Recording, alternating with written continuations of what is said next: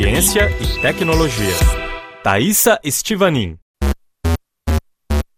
O desenvolvimento de algoritmos que ensinam aos computadores como decifrar certas ações e intenções cerebrais está revolucionando a ciência. O chamado machine learning, ou aprendizado de máquina, campo da ciência da computação que nasceu no fim dos anos 50, é objeto de pesquisas em várias áreas que vão do entretenimento à medicina. Na França, uma equipe do Centro Nacional de Pesquisa Científica desenvolveu um videogame baseado no clássico Space Invaders, popular nos anos 80 e que utiliza a inteligência artificial. O jogador do Brain Invaders não precisa de joystick e controla as ações apenas com o cérebro. A novidade foi apresentada no início de dezembro em Grenoble, no sudeste da França. Na região está localizado o Gipsalab, onde são realizados os experimentos. Para jogar, é preciso colocar um capacete com 16 eletrodos, o mesmo utilizado durante um eletrocefalograma, exame que registra a atividade elétrica do cérebro. O equipamento analisa todas as ondas elétricas cerebrais e possibilita a interface homem-máquina, como explica o pesquisador do Instituto Francês Marco Congedo. A ideia é que a inteligência artificial possa interpretar essas ondas e possa entender qual é a intenção do indivíduo. Isso não significa que o computador esteja lendo o pensamento.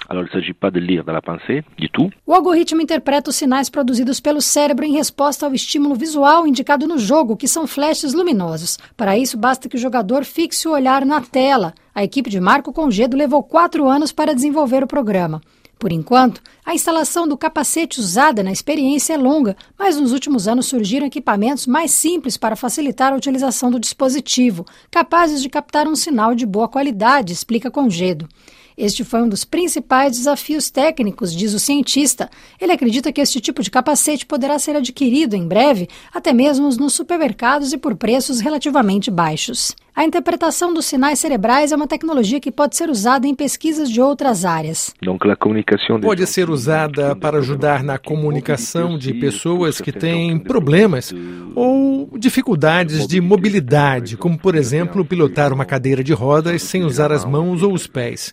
Também há muitas pesquisas em torno do entretenimento para o grande público, enriquecendo os videogames com um novo canal de interface a novo canal de interface. Além disso, a tecnologia também poderá ser utilizada no treinamento cerebral para otimizar alguns procedimentos neuronais. É o caso de atletas, por exemplo, que poderão programar seu pico de desempenho utilizando este tipo de aplicativo.